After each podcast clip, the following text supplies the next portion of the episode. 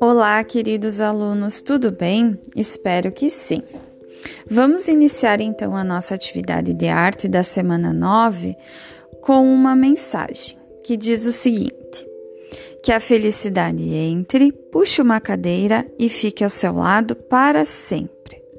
Desejo que tenham todos uma linda semana de estudos e que continuem se cuidando. Estou com saudade de vocês. Nesta semana, vamos continuar estudando sobre a perspectiva. Lembrem de utilizar o Classroom para esclarecimento de dúvidas. Bons estudos! Ouçam esse podcast acompanhando o arquivo da nossa turma. Primeiramente, então, vamos recordar alguns conceitos sobre perspectiva. A perspectiva é o modo através da qual nós vimos alguma coisa ou representamos algo tridimensionalmente, ou seja, 3D, três dimensões: altura, comprimento e profundidade. Em um, uma matriz 2D, que ela tem apenas então altura e comprimento. É o que acontece quando nós fotografamos algo. Nós transformamos uma paisagem, por exemplo, que é três dimensões, num papel fotográfico que tem apenas duas dimensões. Como que a gente faz isso? Fazemos então utilizando os diferentes planos em uma imagem. Nós temos então o primeiro plano, que é o que está ali no nosso exemplo, né? Que nós utilizamos também na semana 6, essa imagem. O primeiro plano, nesse caso ali, é a grama, né? Que ele está mais próximo de você. Geralmente, o primeiro plano está na parte inferior da imagem. O segundo plano é a segunda coisa que aparece na imagem, que nesse caso ali são os coqueiros, né? A primeira vegetação. Depois ali nós temos o terceiro plano, que é a vegetação atrás dos coqueiros, o quarto plano, que seriam as montanhas, né? E o plano de fundo, ou quinto plano, que seria o céu. Vamos observar os outros exemplos também. O exemplo 1. Neste exemplo, então, nós temos o lago em primeiro plano, em segundo plano, a vegetação, em terceiro plano, as montanhas, e como plano de fundo, ou quarto plano, nós temos o céu. Tudo bem até aqui? No exemplo 2, temos novamente uma paisagem. O que está mais próximo de nós? É o barco. O barco está então em primeiro plano. Depois do barco, o que, que nós enxergamos? Enxergamos as casas, então essas, portanto, estão no segundo plano. E depois, o que, que nós vemos?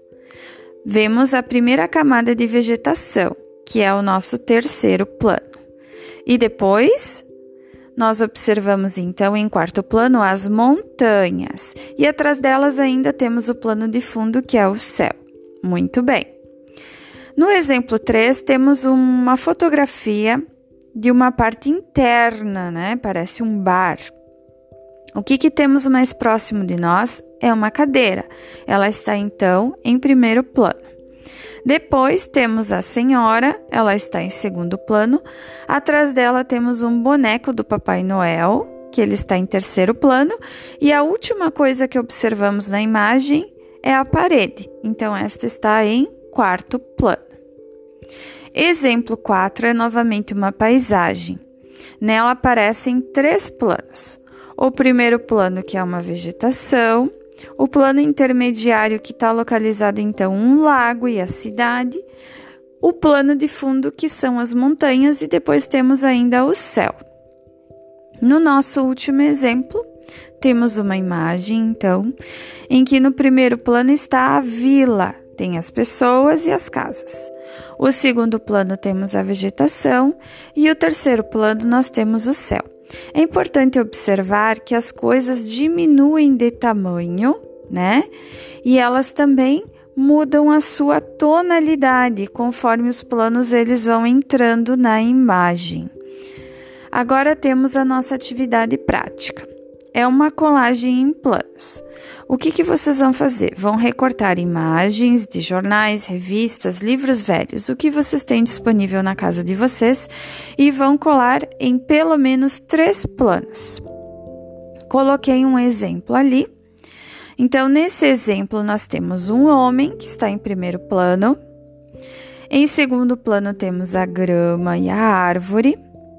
Em terceiro plano temos os caminhões e ainda temos um quarto plano onde existe então um céu. Vocês precisam fazer só três planos. Algumas observações importantes.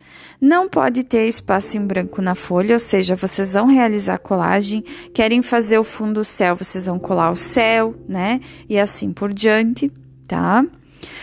Uh, utilizem pouca cola, porque cola em excesso pode rasgar a folha. E recortem as imagens, não rasguem com a régua ou estilete, porque os acabamentos eles não ficam bons. Lembrem de colocar no Classroom o nome de vocês e o título da obra sempre. Lembrem também que vocês precisam postar uma fotografia do trabalho e uma fotografia de vocês segurando o trabalho. Divirtam-se então com esse trabalho essa semana e dúvidas lá pelo Classroom. Fiquem bem. Beijo!